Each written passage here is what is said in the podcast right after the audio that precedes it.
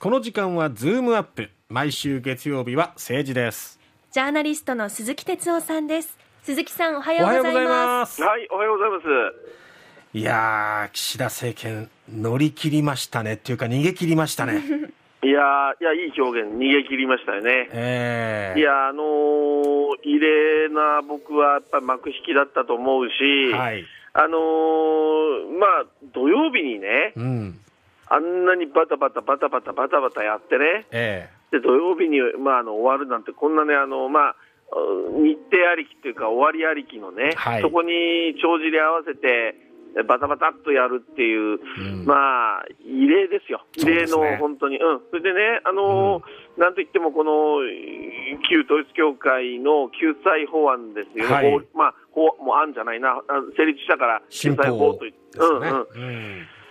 これね、なんでこんな日程、お尻にバタバタ合わせたかっていう背景にね、ええまあ、三者三様の思惑と僕は言ってるんですが、三者とうると、んあはいのまず一人は岸田さんですよ、はいなんて言ってもね、ええでもこれはもう絶対にこのお支持率が低い中でうね、んえー絶対やりますと、これをね、ええまあ、言い切った以上、これ、絶対もうとにかく成立させなきゃいけないわけですよ。ねえええだからもう、そういう意味ではもう、えーなんか、とにかく、とにかく、もう譲れるものは譲ってでもねえ、うんえー終わらせるんだと、あ成立させるんだっていうことで、この思惑が、これもう一つ、やっぱりいわゆる支持率対策ですよね。はいうん。で、まあ、これがあったというのが一つですよね。ええだから、えー、3社の次は、これは公明党ですね。ああで公明党はやっぱりそのこの宗教団体の問題ということもあって、ええ今、非常にこの、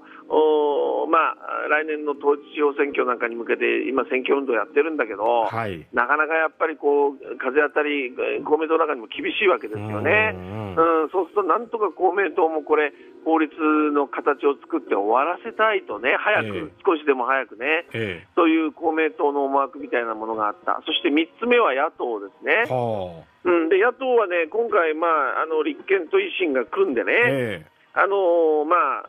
えー岸田さんを引っ張り出し、自公を引っ張り出し、そして法律を作ったというね、僕は成果だったと思うんですえね。ええだけどね、後半になってきて、ほら、法律が甘いとかいろんなことやろうって言い出したときに、ええーいや、これじゃ不十分だと、まあ、突っ張ってや最後までやってましたがえ、えこれ以上突っ張るとねえ、はい逆に、え、法律を早く成立させようと、岸田さんも自自民も公明もやってるのに、えええー引き伸ばすのかよってこう、逆ブーメランが来る可能性あるわけですよ。うーんなるほどだから、どっかで、その、まあ、要するに引っ張り出して、これ成立させた、法律を作ったぞという成果、まあ、身を取ったわけだから、えまあ、ここはある程度のところでね、あのーまあ、あよしということで OK を出さないと、これ以上粘るとやっぱり逆ブーメランが来ちゃう。だから、まあ、終わらせるしかないかなという。で、結局ね、このええ三者三様は全部ね、えええ清掃の具だと思いませんかああそうですねね、 本当に聞くべきは被害者の声なんだけど、そうですねうん、でそれでやっぱりもっと厳しくね、禁止条項とかやっぱやる必要あったんじゃないか、もっと議論が必要だったんじゃないかと思うんだけど、えなんとなく今言った三者三様で、えー成立をおとにかく優先させた、えうんえー急いだあー、なんとか最後まとめたっていうね、うん僕はちょっと正直言って、後味が悪い感じがするんですけどね。うんそうですうんうねんうんうんでまあ、あの成立はしましたけれども、ここからまた、あの2年以内に見直しなども含めてええあのしていくべきですし、ええあとは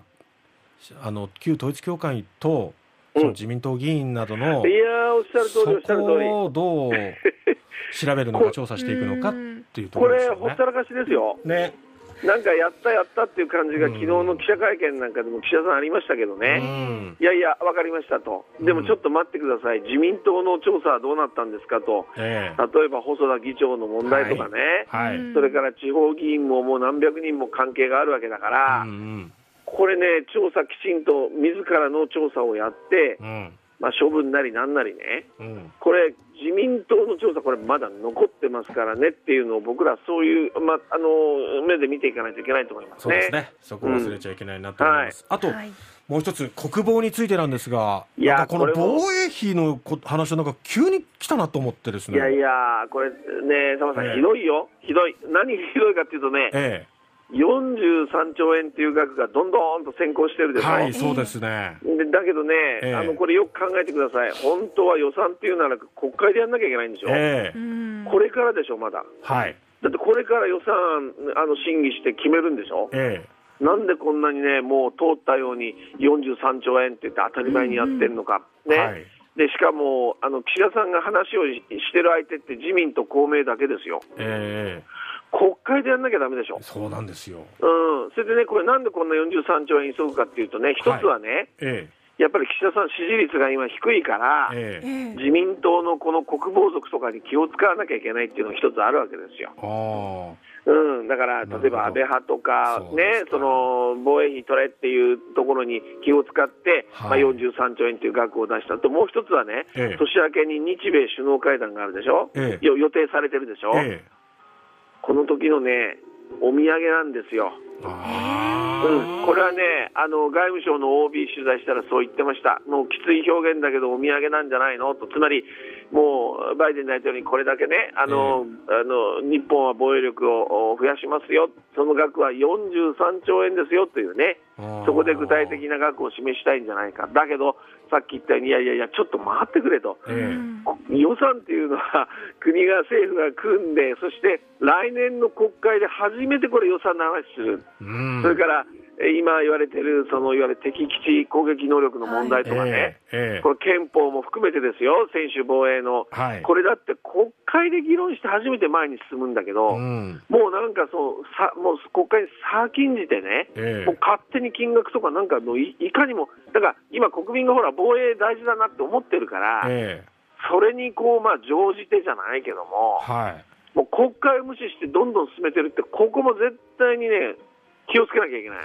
あの岸田さんが即決することって大概後から問題になりますよ ね。いやいや、だから手順踏んでないからですよ。ね、あの国葬儀もそうでしたけど。そう、国葬、そう、それから旧統一教会だって、まなんあかそうこそうそう。国会を終わらせる、終わらせる、ね、それから今回もうん、つまりね、国会無視、軽視、うん国会、国民軽視ですよね、そうですね。これがね、やっぱ背景に全部見える、共通してますよ、だから僕はね、これ問題だと思うな、だから逆に言うと僕らはそういう思いで、次の国会が初めて、このお防衛費は議論する、初めての場ですよと。そうですね。今回はまあ会期延長されませんでしたから、こん続いての場っていうのはもう来年の通常国会ってことになるわけですよね。いやそうなんですでも1月末ですよ、はい。そしたらなんとなくお正月もあって、なんとなく国民が、なんとなくムードがね、ええ変わってくる、まあ、こんなこともやっぱり権力側は狙うわけですよ、時間うん作戦っていうかな、だだから、その辺をまうずやっぱり世論もそうだけど、まあ、僕らそのメディアもね、取材する側も、そそうですね。の辺を絶対緊張感を持ち続けないといけないなというふうに改めて思いますけどね。そうですね。まあ春には統一地方選挙もありますから、その辺へのこう影響っていうところも